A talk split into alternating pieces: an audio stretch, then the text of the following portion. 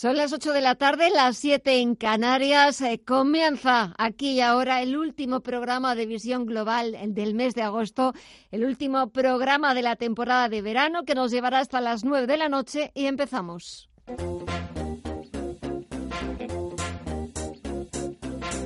En Radio Intereconomía, Visión Global, con Gema González.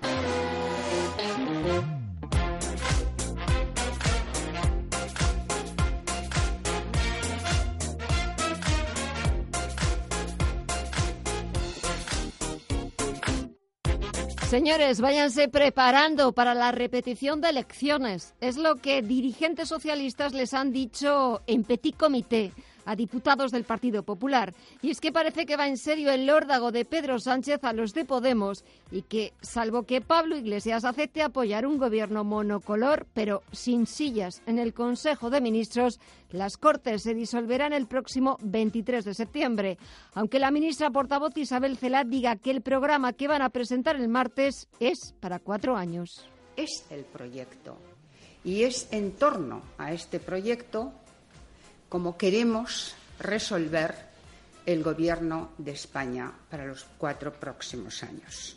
Eh, es un gobierno, lo que queremos, progresista, solidario, naturalmente, feminista, abierto a Europa y al mundo y un, un gobierno que cuente con las personas, que conozca perfectamente cuáles son los principales problemas de las personas y les dé solución.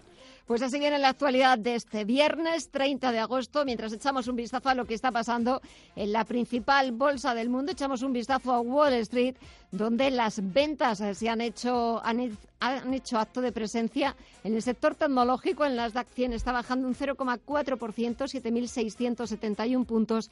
Y también en el SP500, que baja hasta los 2.924 puntos.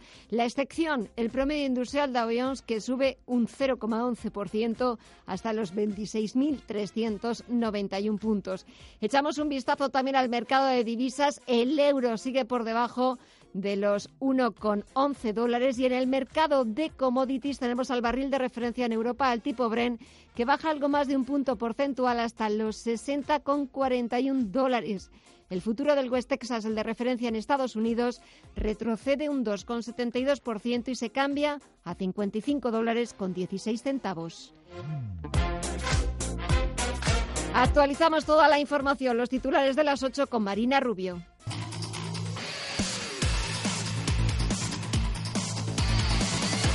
La oleada de huelgas en el transporte de viajeros, tanto por ferrocarril como por avión, ha provocado cientos de cancelaciones de viajes y vuelos de Vueling, Iberia, Renfe y Ryanair.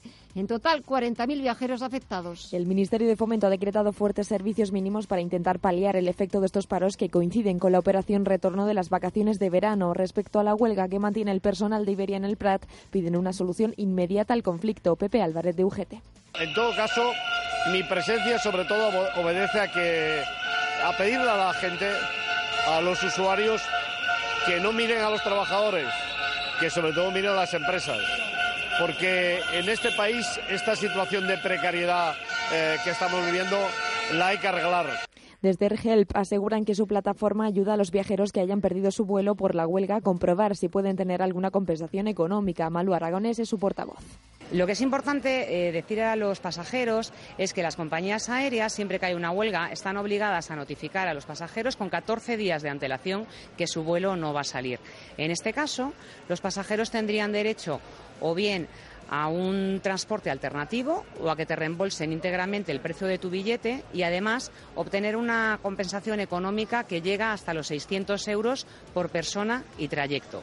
El Partido Popular redobla su ofensiva contra el bloqueo de la financiación autonómica. Ahora reclaman que el Gobierno en funciones articule una línea de crédito no retribuida para pagar a las autonomías los 7.200 millones de euros que les corresponden en concepto de entregas a cuenta y liquidación del IVA. Se trata de una solución de compromiso toda vez que la ministra de Hacienda en funciones, María Jesús Montero, rechaza desbloquear los fondos en base a un informe de la Abogacía del Estado que asegura que un gobierno en funciones no puede hacerlo, ya que con ello estaría dando una directriz política similar a la de elaborar unos presupuestos. Lo ha vuelto a confirmar la ministra portavoz Isabel Cela.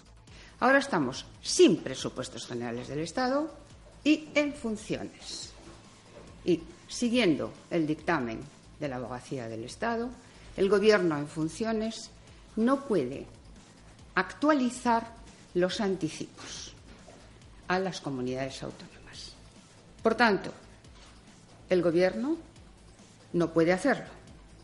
No obstante, la ministra de Hacienda, Hacienda del Gobierno, continúa buscándolo, buscando algunas fórmulas que dentro de la legalidad permitan hacer esos anticipos los populares critican las excusas de mal pagador de Montero, ya que estas cantidades se tendrán que pagar sí o sí. Pablo Montesinos es vicesecretario de Comunicación del Partido Popular hemos pedido y emplazamos al Estado que lleve a cabo una línea de crédito para comunidades y ayuntamientos sin coste para estas instituciones para que se dé desde ya el dinero adeudado y para que las comunidades, para que los ayuntamientos puedan tener ese dinero para pagar servicios públicos como el pago a proveedores, como la sanidad o como la educación.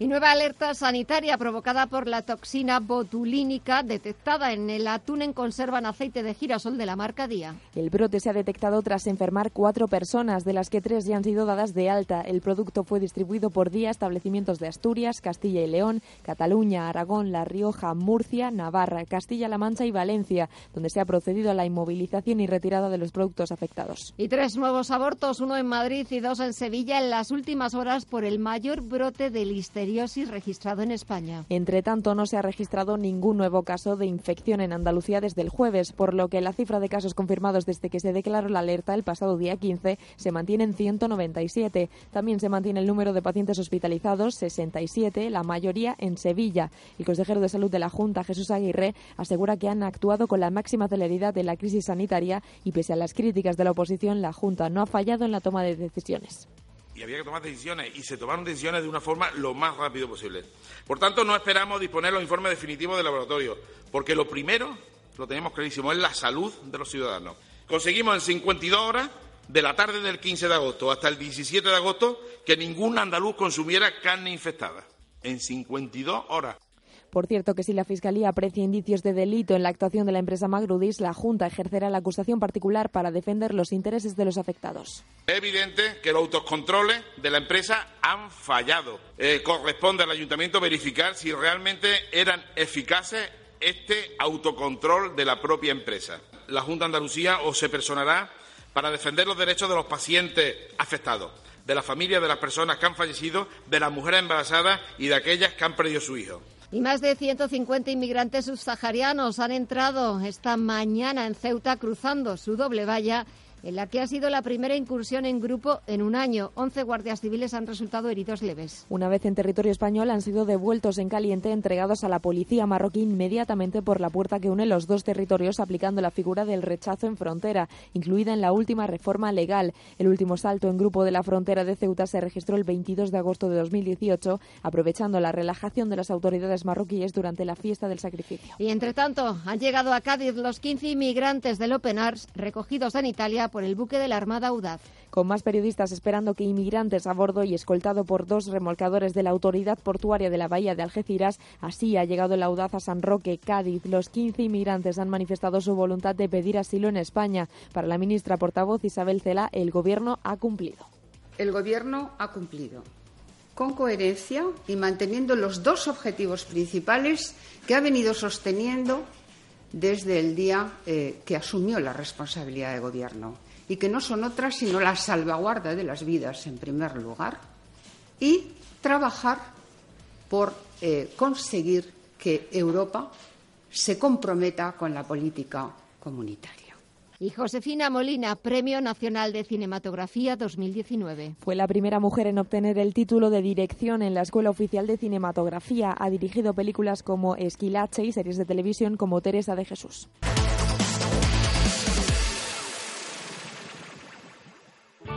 Bontobel Asset Management calidad suiza con el objetivo de obtener rendimientos superiores a largo plazo. En Bontobel Asset Management siempre estamos a la vanguardia de las inversiones activas en bonos y acciones. Para más información, entre en nuestra página web bontobel.com barra am. Bontobel Asset Management, su especialista global en fondos de inversión. Carlin, líderes en papelería por precio y por servicio, siempre cerca de ti, con más de 500 puntos de venta a tu disposición. Visita nuestra nueva web carlin.es y compra directamente.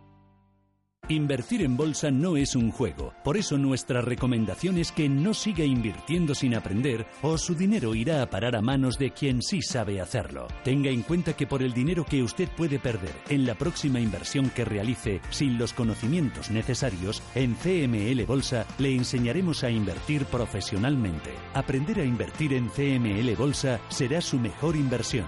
CML Bolsa 91 436 28 74 91 436 28 74. Información internacional. que nos lleva un día más al Reino Unido y a una pequeña victoria para el Premier, para Boris Johnson.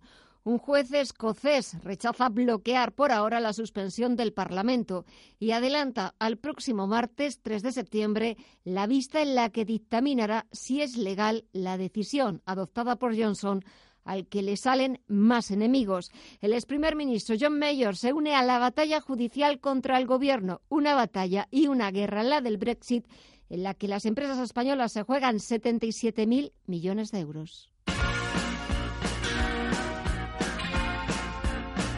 El ex primer ministro conservador John Mayor ha confirmado que se enfrentará al jefe de gobierno actual, Boris Johnson, para tratar de impedirle que suspenda el Parlamento. Mayor ha revelado que pedirá permiso al Tribunal Superior para sumarse a la demanda que ya ha presentado Gina Miller, activista contraria al Brexit. Entre tanto, las compañías ya llevan meses preparándose para una opción que es más que probable, el Brexit duro. Hablemos en concreto de los españoles, que están familiarizados con la incertidumbre generada en torno al Brexit y la elaboración de planes de contingencia. Algunos de ellos, como Ferrovial y Santander, incluso han trasladado sedes sociales, mientras que otros, como Iberdrola o Telefónica, han aprovechado para hacer reordenación de sus negocios. Aún así, estos últimos tres años de preparativos no aclaran el panorama de lo que está por venir. Se acerca el momento de la verdad y muchas grandes empresas temen a lo desconocido. Para que se hagan una idea, las 78 empresas españolas con presencia en Reino Unido tienen inversiones por una suma de 77.000 millones de euros. Generan más de 126.000 empleos, sobre todo en servicios financieros y telecomunicaciones. Esas empresas no son optimistas al valorar la situación del país. De hecho, el 74% considera que el clima británico ha empeorado mucho para hacer negocios durante el último año. Los planes de contingencia son muy variados. En caso de que el Reino Unido salga de la Unión Europea sin acuerdo, no bastarán para proteger solamente a las empresas, según la agencia de rating SAP. Ferrovial, por su parte, ya ha trasladado de Oxford a Ámsterdam el holding de sus empresas internacionales, que suma activos por valor de 6.000 millones de euros. Santander, por otro lado, ya ha traído a España la sede de sociedades británicas. Telefónica, otro de los ejemplos, ha suspendido la salida a bolsa de su filial O2. Hay algunos casos más preocupantes como el de IAG, propietaria de Iberia, que ya ha avisado a sus bonistas de los riesgos del Brexit. Su plan ahora está centrado en no perder sus licencias para volar en la Unión Europea. AENA es otra de las compañías que se la juega ahora mismo porque el Reino Unido es el segundo emisor de pasajeros a los aeropuertos españoles y la empresa tiene un 51% del aeródromo londinense de LATAM.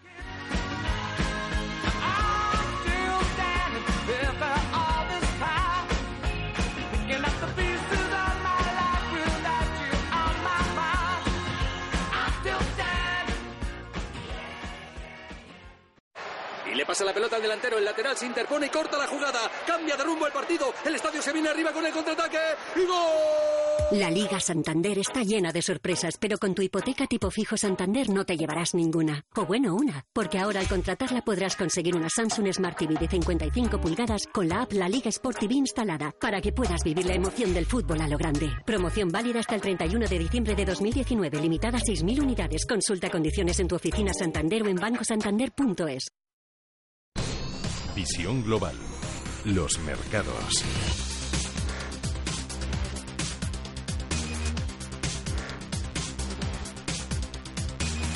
Volvemos a echar un vistazo, le tomamos de nuevo el pulso a la principal bolsa del mundo, la bolsa norteamericana, que quiere cerrar su mejor semana desde el pasado mes de junio. Los principales indicadores de la bolsa norteamericana han ido reduciendo las pérdidas que habían acumulado en este mes de agosto en los últimos días.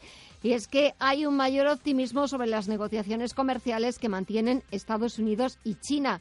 Va a ser importante, va a ser interesante observar el rumbo del mercado a partir del próximo lunes, 2 de septiembre, cuando ya todas las manos fuertes, las que mueven el mercado, vuelvan a la actividad. Aún así, pese a ese optimismo que hay entre los inversores norteamericanos, Estados Unidos tiene previsto comenzar a aplicar este domingo un arancel adicional del 5% sobre importaciones chinas valoradas en 125.000 millones de dólares. Echamos un vistazo a las pantallas. De momento, solo el sector tecnológico en rojo. El Nasdaq 100 baja un 0,33%. 7.676 puntos. Recupera posiciones el SP500 que se da la vuelta e intenta sumar un 0,03%, 2.925 puntos, y el promedio industrial Dow Jones que sube un 0,15% hasta los 26.400 puntos.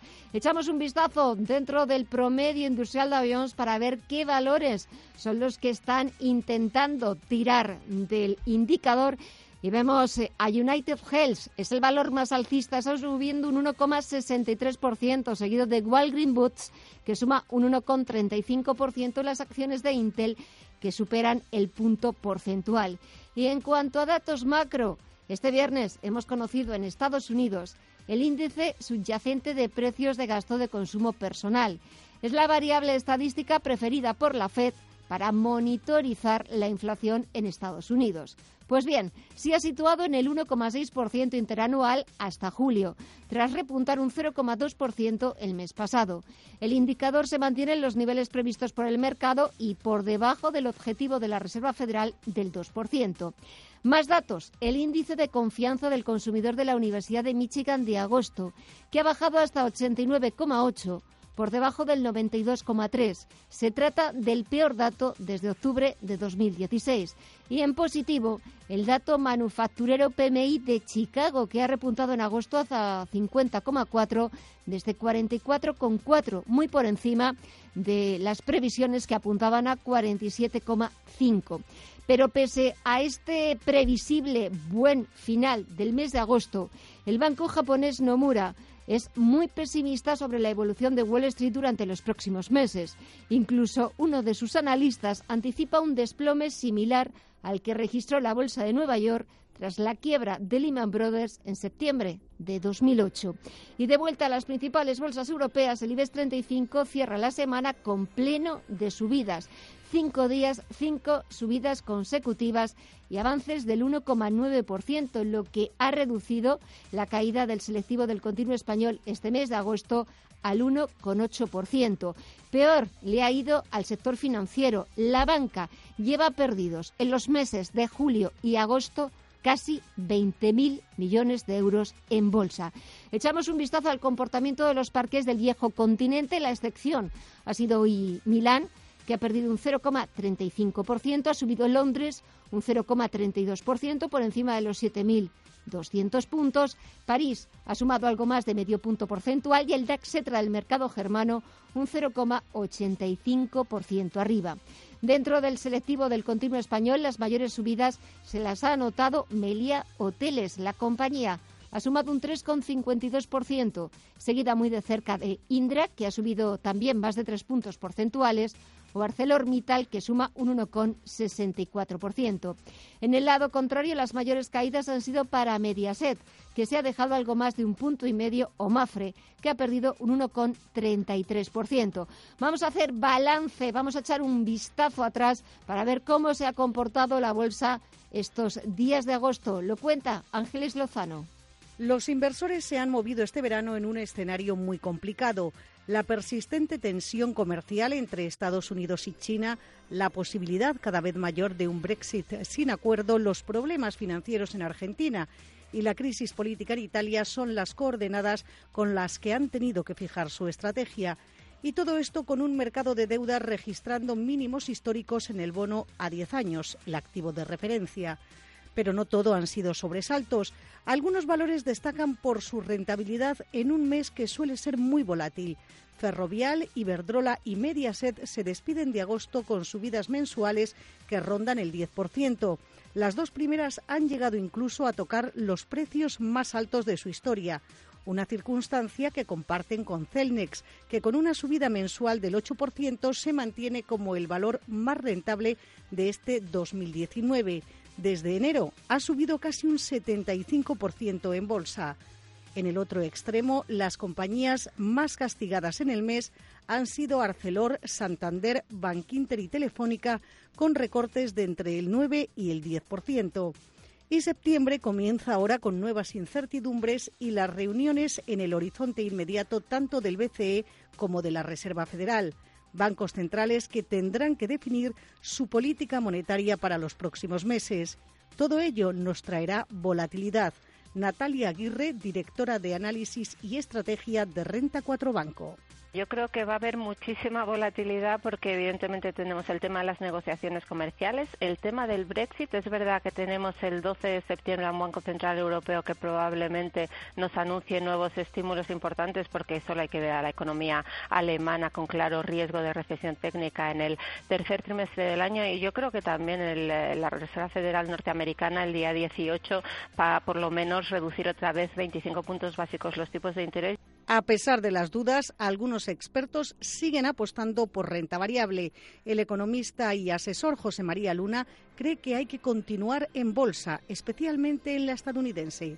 Creemos que no deberíamos de haberla abandonado. Creemos que en renta variable todavía eh, existe valor, sobre todo la parte de la bolsa norteamericana, sino que se gana el fondo soberano noruego. Por eso digo, no hay que obviar la realidad. La realidad es que hoy por hoy existen ciertas divergencias de crecimiento económico a nivel mundial y Estados Unidos precisamente, aunque sí da señales de cierta ralentización, ¿qué pasaría? Sobre todo, una gran pregunta es, ¿y si realmente no vamos a una recesión económica tan inminente como apuntan algunos indicadores de sentimiento económico? Y en el resto de Europa hay que destacar a la Bolsa de Londres. El FT100 es el peor índice en agosto con una caída del 5%. La sombra del Brexit es cada vez más alargada.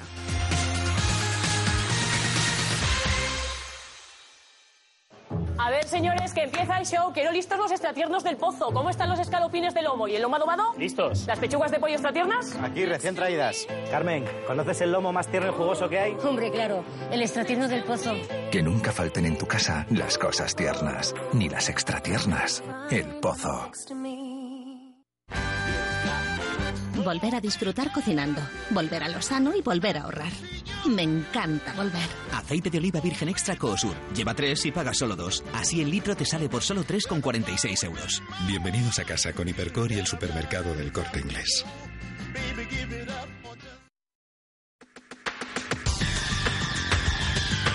El análisis del día con visión global.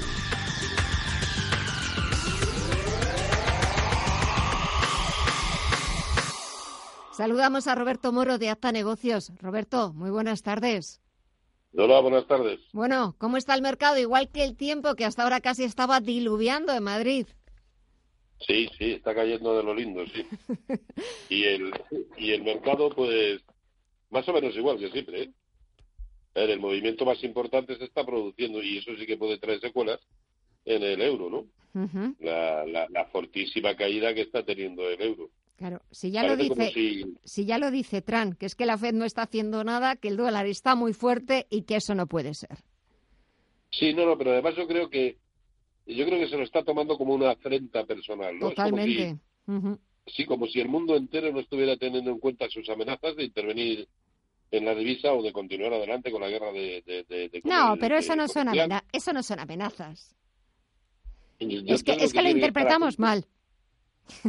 Me parece a mí que entre, entre hoy y mañana, eh, porque ahora mismo creo que está en la fase de, soltar espumarajos por la boca, y, y sí, cuando sea capaz de articular eh, eh, alguna frase en, en tweet, seguro que, que vamos a, tener algo, porque desde luego la caída de hoy del, del, del, euro contra el dólar, ese, ese, a, mí me preocupa, a mí me preocupa. De todas maneras, y, volviendo a lo que como me preguntaba usted, los mercados, pues de la misma manera que la semana pasada finalizamos con todos ellos en la parte baja del rango en el que llevaban tres semanas moviéndose, hoy todos ellos se están moviendo en la parte alta del mismo rango. Es decir, aquí no pasa absolutamente nada. Por mucho que los índices europeos hoy han cerrado un poquito por encima de la parte alta, es decir, de esa resistencia de cortito plazo.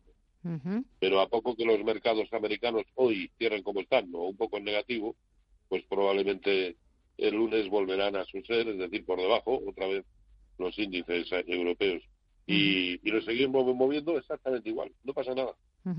Y la próxima semana, que ya comenzamos eh, último trimestre del año, comenzamos mes septiembre con ya todos los eh, gestores, todos los expertos ya metidos de lleno en el mercado, ¿qué podemos esperar?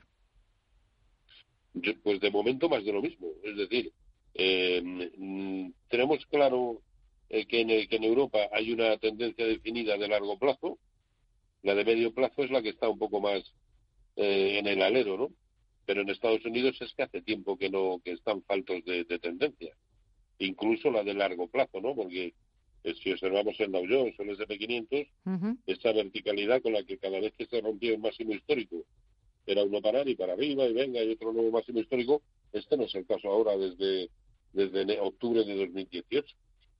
Eh, cada vez que se consigue un nuevo máximo histórico, se consigue por un 2 o un 3% como mucho y otra corrección. y En fin, yo creo que las cosas han cambiado, pero no hay el más mínimo motivo para pensar ahora mismo que vayamos a entrar en una o que estemos en una recesión y que por lo tanto unas caídas brutales de las de las bolsas nada ahora mismo eh, lo hace pensar. Otra cosa es si se pierden los mínimos de este rango de hace tres o cuatro semanas y sobre todo eh, los mínimos que tuvimos pues a finales del mes de mayo. Eso ya será otra cosa. Pero de momento, nada, más de, más de lo mismo con sus variantes, a golpe de declaraciones de ahora te quito un arancel por aquí y ahora te, meto otro por allá, eh, y la verdad es que poco más. Hombre, eh, sí, en, en, en, cuanto a lo que es la estructura de fondo en Europa, pues cada vez peor, porque cada vez son más, las señales en Alemania de recesión. Eh, y las ventas minoristas. Eh, no, los datos, los datos no son muy alentadores, sobre todo los datos que se publican en Alemania. Claro, claro, y al final, si eso La locomotora ha dejado de serlo hace ya varios meses, ¿eh? Sí, sí, sí, sí, sí, sí efectivamente si tenemos en cuenta que la locomotora china no, no funciona a las mismas revoluciones que venía funcionando, ni mucho menos, y, y, que estamos, la verdad es que Estados Unidos es una maravilla en ese tema, ¿eh? en ese tema. Porque otra cosa cuando te pones a pensar que, que su, su deuda con respecto al PIB, dice, bueno, aquí esto ya es otra historia y esto es la, la gran burbuja de nuestro tiempo. ¿Cuánto tiempo llevamos diciendo eso? ¿Recuerda usted? Sí, mucho. La, la, burbuja de deuda, pues es que al final... Pero en algún momento tendrá que pincharse. Sí, sí, sí, sí. Sí, yo estoy, yo estoy convencido.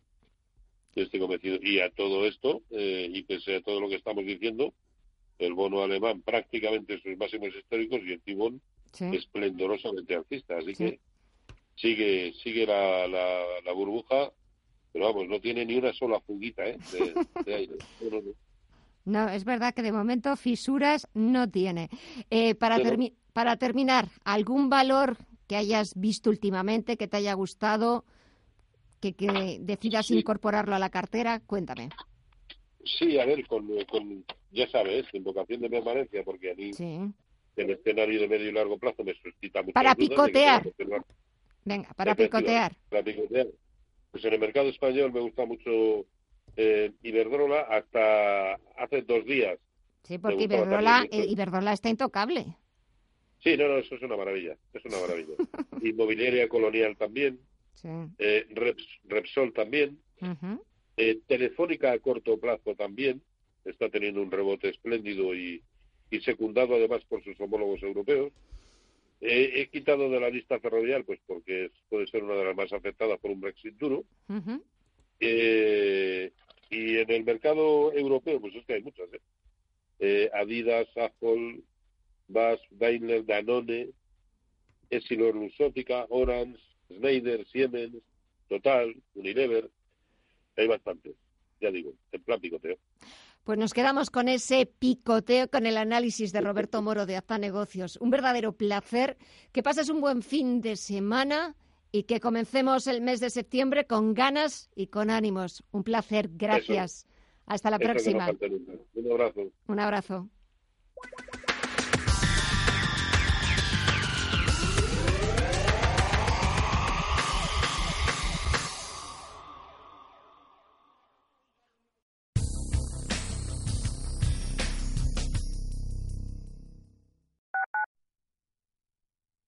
Intereconomía, al momento. Información financiera en tiempo real. Oliver y Alcázar, especialistas en implantología de carga inmediata, trae a España los implantes corticales, indicados para pacientes con reabsorciones extremas de hueso, sin necesidad de injertos óseos, prótesis definitiva en menos de un mes y al mismo precio que los implantes tradicionales. Confíe en Oliver y Alcázar y vuelva a sonreír. Primera consulta gratuita en el 91 564 6686 o en oliverialcázar.com. Padres vintage, nostálgicos que no se cansan de decir que ya no se hacen coches como los de antes. Por fin tienes el seguro de coche Mafre con muchas ventajas para tu familia. Y además cuentas con centros de servicio exclusivos y un ahorro de hasta un 40%. Consulta condiciones en mafre.es. Tu familia necesita un seguro de coche de verdad. El Premio Cervantes fue instituido en 1976 y está considerado como el galardón literario más importante en lengua castellana, pese a no ser el de mayor monto. Está destinado a distinguir la obra global de un autor en lengua castellana cuya contribución al patrimonio cultural hispánico haya sido decisiva. Está dotado con 125.000 euros y toma su nombre de Miguel de Cervantes Saavedra, autor de la que se considera la máxima obra de la literatura castellana, Don Quijote de la Mancha. Su primera edición tuvo lugar en el año 1970 según las normas, el galardón no puede ser dividido ni declarado desierto ni ser concedido a título póstumo. Los candidatos al Premio Cervantes son propuestos por el Pleno de la Real Academia Española, por las Academias de la Lengua de los países de habla hispana y por los ganadores de pasadas ediciones. El premio se falla a finales de año y se entrega el 23 de abril, coincidiendo con la fecha en que se conmemora la muerte de Miguel de Cervantes. El rey de España preside la entrega de este galardón en el Paraninfo de la Universidad de Alcalá.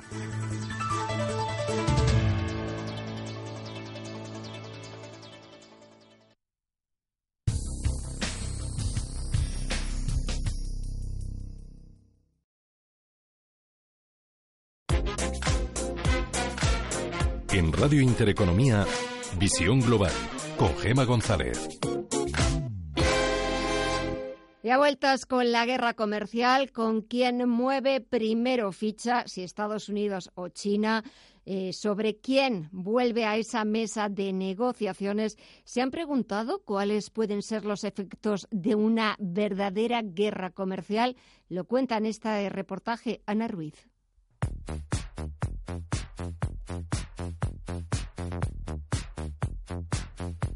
Que la guerra comercial es una de las peores pesadillas para los inversores en los últimos meses no es una novedad para nadie. El tira y afloja que tienen día sí y día también China y Estados Unidos no solo afecta a las bolsas, sino que también influye en el mercado de deuda y en el de divisas, por no hablar de que está condicionando y mucho las decisiones de los bancos centrales en cuanto a los tipos de interés. Juan Carlos Costa, de Costarov.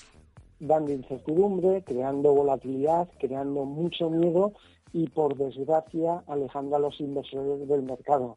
Y a los pocos que quedan, que están a lo mejor muy encima del mercado, asustándolos cuando el señor Donald Trump hace un tweet y mm, estos inversores que están muy muy cercanos al mercado, ya digo, desafortunadamente, pues eh, venden cuando se cae, cuando hace el tweet en contra y vuelven a comprar, vuelven a entrar al mercado cuando hace el tweet a favor. Cada tuit de Donald Trump funciona como un dardo envenenado para las bolsas, que suele ser el activo peor para ante cada nuevo mensaje del presidente de Estados Unidos en su red social. Ante las dudas, los inversores suelen salir de los activos de mayor riesgo, aunque esto no afecta a todas las bolsas por igual. Los índices que están más expuestos a la guerra comercial y en general al comercio internacional son el DAX alemán o el CAC francés a través de los sectores automovilísticos y los más cíclicos, que suelen encajar los castigos más severos cuando la guerra comercial ataca a los sectores más relacionados al consumo. Jaime Clement, de FIN Eh, yo creo que la consecuencia más evidente de, esta guerra comercial que estamos teniendo es, un incremento evidente de la volatilidad en los mercados. La volatilidad se ha incrementado de media en estos últimos meses entre un 50% y un 70%, atendiendo a los principales índices de volatilidad de los mercados desarrollados, eh, como pueden ser por un lado el, el, el VIX americano o aquí en Europa el, el, el europeo, ¿no? También se hace notar en otros sectores como el tecnológico que suele reflejarse en los índices estadounidenses a través de las ventas en los gigantes del país, pero también se ve en las petroleras o las compañías productoras de materias primas.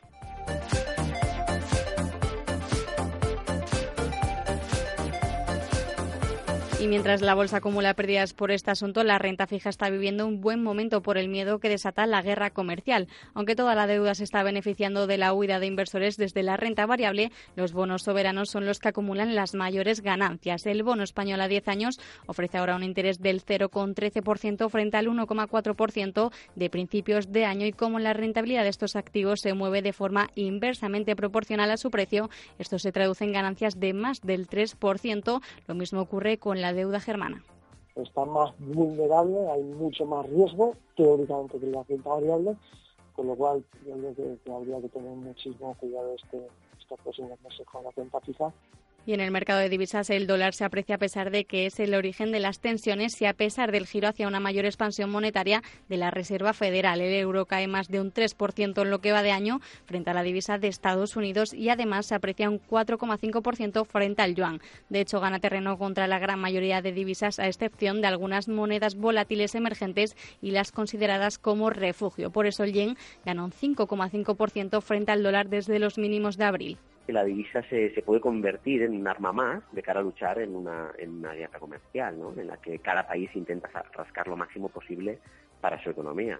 Así, mm, una divisa débil puede contrarrestar el efecto de un nuevo arancel, por ejemplo. Es decir, eh, si Estados Unidos coloca un arancel a los móviles chinos, que hace más caro, eh, por ejemplo, un Huawei en Estados Unidos, pero si por otro lado, a su vez, el yuan pierde valor con respecto al dólar, ese Huawei para un americano resulta más barato porque sus dólares valen más que antes. Por último, la desaceleración económica provocada en gran parte por la incertidumbre que despierta este asunto ha llevado a los principales bancos centrales a reforzar sus políticas monetarias expansivas. Así, China ha aligerado las reservas que exige a sus bancos para estimular el crédito, mientras que la Fed ha bajado los tipos de interés por primera vez en una década. En Europa, el Banco Central Europeo prepara un paquete de estímulos con una bajada de la tasa de depósito y el reinicio de su programa de compras de deuda deuda pública y corporativa. En definitiva, una serie de cambios y consecuencias que está provocando una guerra comercial que no deja a nadie indiferente.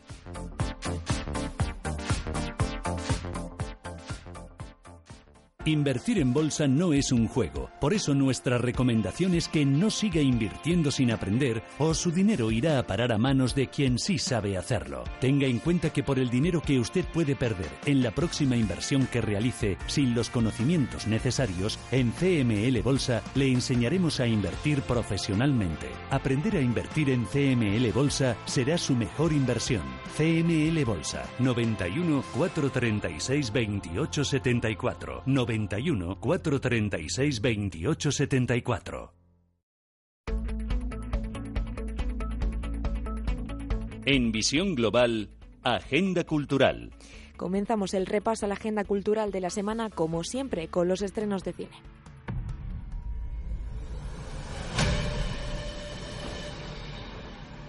La Casa Blanca ha caído. Un atentado ha diezmado la capital británica. Mike Banning vuelve a estar en el punto de mira, aunque ahora él será el objetivo. Tras haber sido incriminado por el intento de asesinato al presidente de los Estados Unidos, el agente deberá evadir el servicio secreto de su país del que formaba parte y al FBI mientras trata de descubrir quién le ha tendido la trampa y capturar al verdadero asesino. Objetivo Washington DC es la secuela de Objetivo Londres y ya está en los cines. Tú conoces la jungla. Forma parte de ti. Pero explorar no es un juego. Y si no miras antes de saltar. ¡Estoy bien, botas!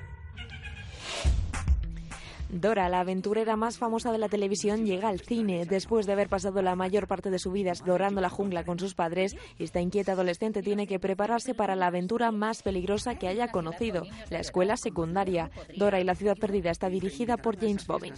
El problema ahora es qué hacemos con este centollo. Si el centollo tiene la pata rota, ¿tú qué crees?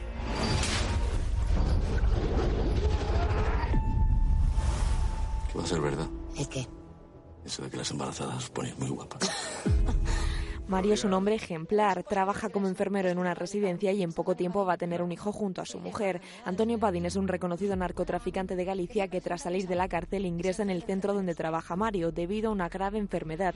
Quique y Toño son los hijos de Padín quienes han tomado el relevo de su padre. Tras tener graves problemas con uno de sus socios, el hermano mayor ingresará también en la cárcel. Esta historia de corrupción y familia se llama Quien a hierro mata y está dirigida por Paco Plaza. Su historia es un auténtico cuento de hadas. De top model en Moscú a codearse con la élite. ¿Cuál era su relación con Oleg Zilankov? Bajo la increíble belleza de la supermodelo Ana Poliatova se esconde un secreto que la obligará a sacar toda su fuerza y habilidad en el crimen. Con una mente fría y calculadora y un entrenamiento militar que no deja lugar a error, la joven terminará por convertirse en una de las asesinas al servicio del gobierno más letales del mundo. Ana es una película de acción dirigida por Luc Besson.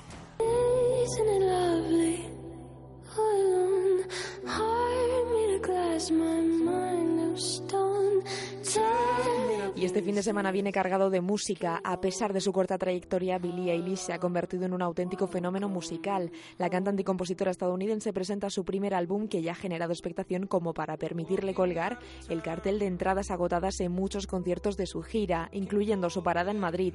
El concierto será el día 3 de septiembre en el Within Center a las 7 de la tarde.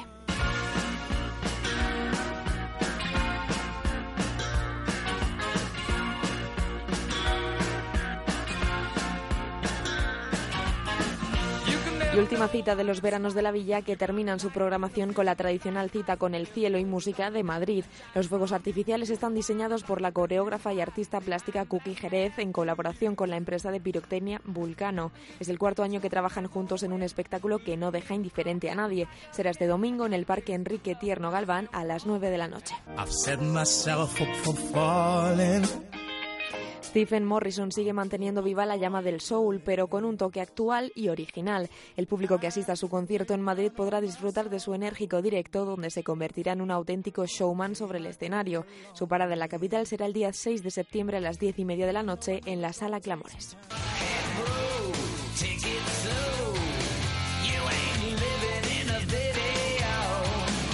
Vuelve a Madrid Alice Cooper después de casi nueve años. El legendario cantante de hard rock y metal ofrecerá un espectáculo en directo, acompañado por una gran variedad de músicos con motivo de su tour All Black Eyes Is Back. El concierto será en el Palacio Vista Alegre Arena el 7 de septiembre a las 6 de la tarde.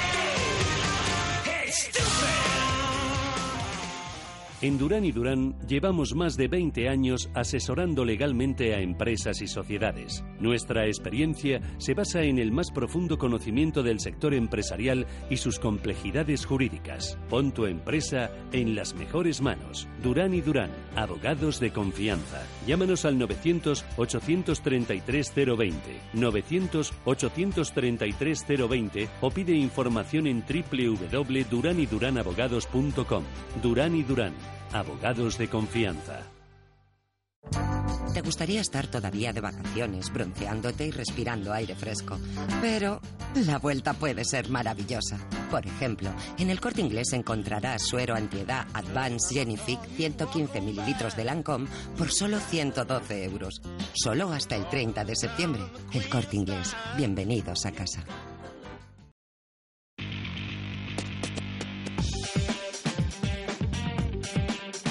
Información internacional. Y empezamos el repaso a la prensa internacional con los diarios del Reino Unido con las últimas novedades sobre el Brexit. En The Times llevan una entrevista al primer ministro Boris Johnson, quien asegura que los ciudadanos británicos no le perdonarían que bloqueara el Brexit. En una clara advertencia a los parlamentarios que se oponen a su decisión de suspender el Parlamento, la información se complementa con varios artículos de opinión y nos quedamos con uno de ellos. La suspensión titula ha obligado a todos a preguntarse de qué lado estás. Para The Guardian llevan en portada el caso de un chef francés, su lucha por obtener un estatus de ciudadano británico tras llevar 31 años en el Reino Unido. Se suponía, dice, que sería fácil. También leemos que las dudas que se les plantean a los ciudadanos comunitarios que no han obtenido su condición de ciudadanos británicos empiezan a causar alarma. En otro orden de cosas, se ocupa de la activista Greta Thunberg, que ha llegado a Nueva York. Cientos de adolescentes se unen a la joven en protesta por el cambio climático. Financial Times se ocupa de la situación crítica que vuelve a vivir Argentina. Leemos que el país comienza a reestructurar deuda por valor de 100.000 millones de dólares. La medida se produce después de que la agencia de calificación Standard Poor's declare default selectivo en los préstamos del país. La fotografía es para el presidente del Parlamento británico, John Bercow. El orador más despierto del Reino Unido enfrenta su mayor desafío, es el titular. Y vamos ya con la prensa francesa que llevan asuntos propios y algún que otro comentario sobre el Brexit. Sí, en Le Monde, por ejemplo, llevan una información en la que han estado trabajando durante un año sobre la muerte de mujeres en Francia. La primera parte del reportaje es en la isla de Reunión. También se pregunta el diario si son comparables los incendios de África y en el Amazonas y sobre el Brexit leemos que Boris Johnson gana la primera ronda judicial y lanza una advertencia a los parlamentarios. En clave más económica hay un análisis muy interesante sobre el consumidor en Estados Unidos. Titula el diario En Estados Unidos, cuando el consumidor gasta, todo va, comparando el comportamiento de la economía estadounidense que creció en el segundo trimestre del año gracias al consumo. Eso falta en Francia, dice Le Monde, donde el crecimiento es impulsado por la inversión. El Figaro también lleva en su portada una información propia sobre las prisiones superpobladas y se enfrentan a presupuestos cada vez más bajos. Para el presupuesto de 2020, el aumento prometido por el Ministerio de Justicia de 400 millones se quedará en unos 200 millones para alcanzar una dotación total de 7.500 millones de euros en lugar de los 7.700 millones esperados. El Figaro también se pregunta quién será el próximo presidente de los ferrocarriles franceses. La decisión, apunta el diario, es inminente. Emmanuel Macron deberá elegir al sucesor de Guillaume Pepi al frente de la compañía en los próximos días. Sobre el Brexit titulan El golpe maestro de Boris Johnson. Tras anunciar la suspensión del Parlamento, Johnson ha advertido a los diputados británicos que cualquier intento de bloqueo pondría en clave peligro la confianza de la, ciudadana en la, de la ciudadanía en la política. Y en el económico Les Eco vemos en portada una imagen del primer ministro Eduard Philippe que asegura que el proyecto de ley sobre la reforma de las pensiones será presentado al Parlamento el mes que viene y promete mantener el calendario previsto. También también se ocupa de las últimas acusaciones del presidente de Estados Unidos, Donald Trump, contra la Reserva Federal. Dólar fuerte. La tensión sube un nivel entre Trump y la Fed. El secretario del Tesoro, Steven Mnuchin, excluye por el momento una intervención para vender dólares, pero no descarta esta posibilidad. El dólar sigue estando muy fuerte, lo que molesta especialmente al presidente estadounidense, que se queja de que la Fed no hace nada para debilitarlo. Y echamos rápidamente un vistazo a las portadas de los principales en diarios estadounidenses y sobre todo en los diarios, pero también las principales cadenas eh, de televisión llevan en sus informativos esa última hora sobre el huracán Doria que puede golpear esta noche Florida con eh, categoría 4. Sí, y en el Frankfurter alemán Saturn llevan en portada un estudio controvertido que afirma que beber agua del grifo fluoroada durante el embarazo puede afectar a la inteligencia de los niños. Los expertos no están demasiado convencidos. En clave política, el SPD cierra su lista de candidatos a la presidencia del partido el próximo 1 de septiembre y uno de los últimos en presentarse es un presentador de televisión llamado John Bogerman. En su página de economía lleva la historia de Kinda Terada, una japonesa que llegó a ser directora gerente de una gestora de fondos y ahora se ha hecho artesana. Pues así ponemos punto y final a este este repaso que hacemos con los diarios y también ponemos eh, un hasta luego, porque a mí no me gustan las despedidas y no me gustaría despedirme este viernes eh, de Marina Rubio, nuestra becaria que ha estado con nosotros muchos meses. Ha sido un verdadero placer trabajar con ella. lo ha hecho todo muy cómodo, lo ha hecho todo, trabajar con ella ha sido de verdad un, auténtico placer. Marina, muchas gracias. El placer ha sido mío, Gema. Muchas que te vaya todo estupendamente y como digo, no me gustan las despedidas, yo creo que hablo en nombre de todo el equipo de Almudena, de Alma, de, de verdad, que has trabajado como una de nosotras. Mm, no ha habido cargos, ni distinciones, ni diferencias. Que te vaya muy bien. Y bueno, como decía, no quiero que sea una despedida, sino un hasta luego y que volvamos pronto a encontrarnos. Igualmente, muchas gracias, Gema.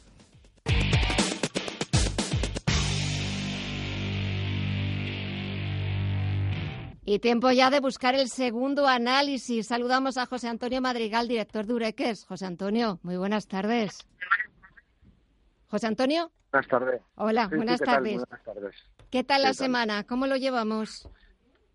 Pues todo estupendamente. Yo creo que no nos podemos quejar de los mercados de la manera que están. Los mercados, es verdad que no nos podemos quejar, van a cerrar un mes de agosto pues bastante bien, igual que hemos visto un poquito también en Europa. Nada parece que haya en el horizonte ni tensiones comerciales con China, ni cómo va subiendo de nivel esa trifulga o esa polémica entre Trump y el presidente de la Reserva Federal. Parece que nada detiene a los inversores y a la bolsa americana.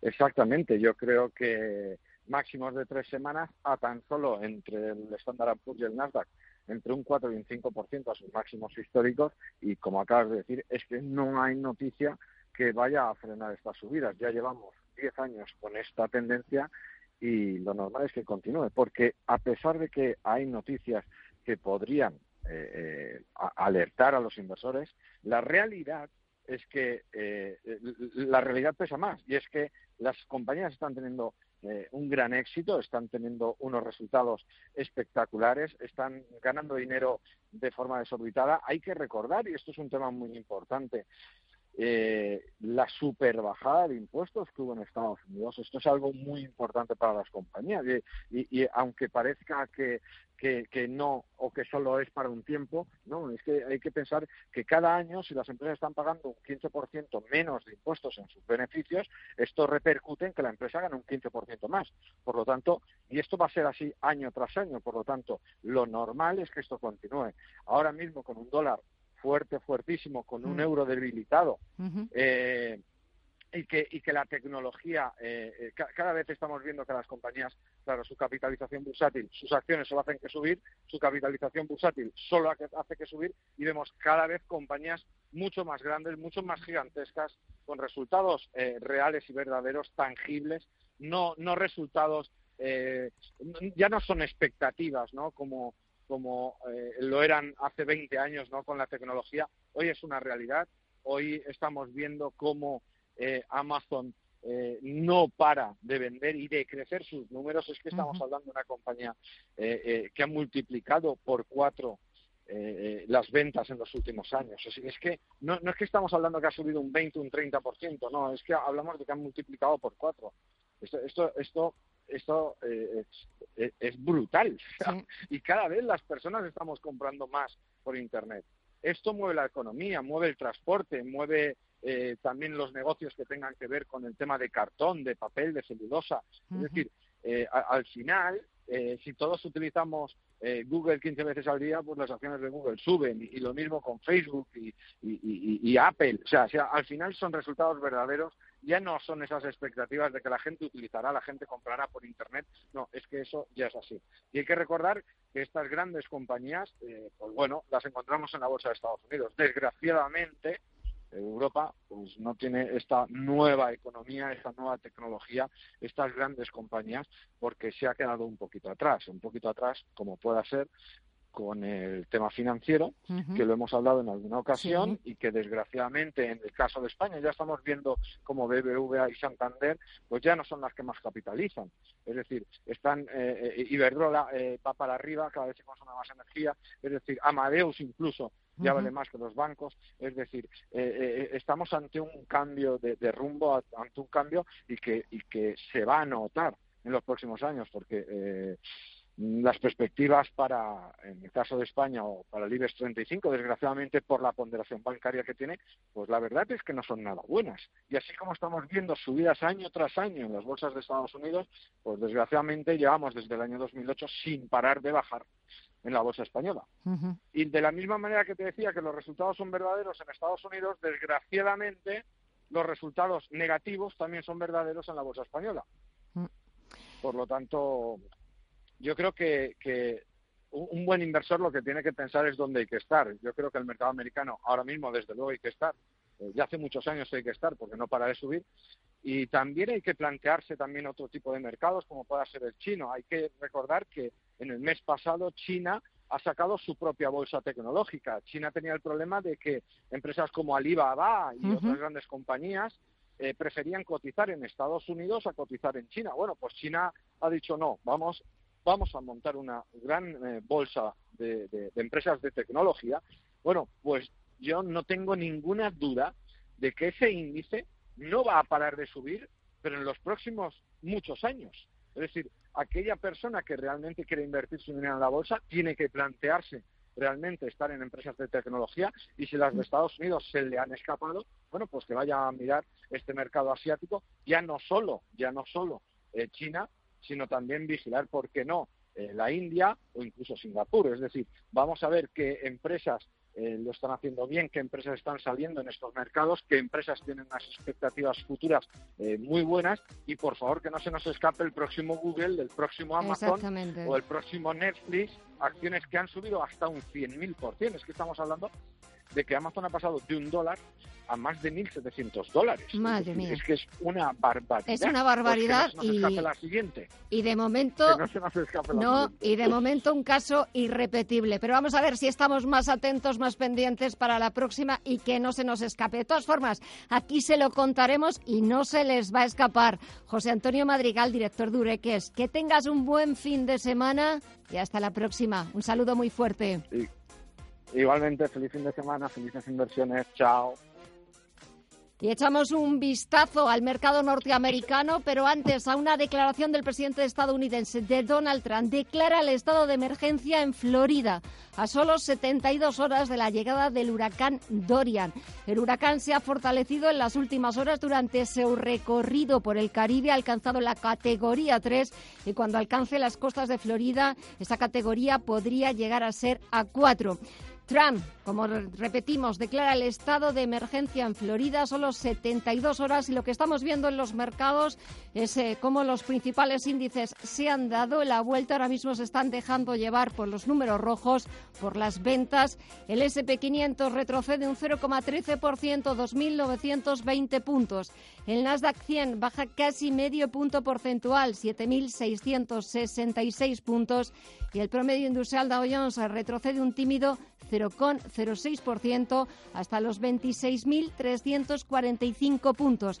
Echamos también un vistazo al mercado de divisas. El euro cada vez más débil, por debajo de los 1,10 dólares. Ya lo ha tuiteado hoy Trump.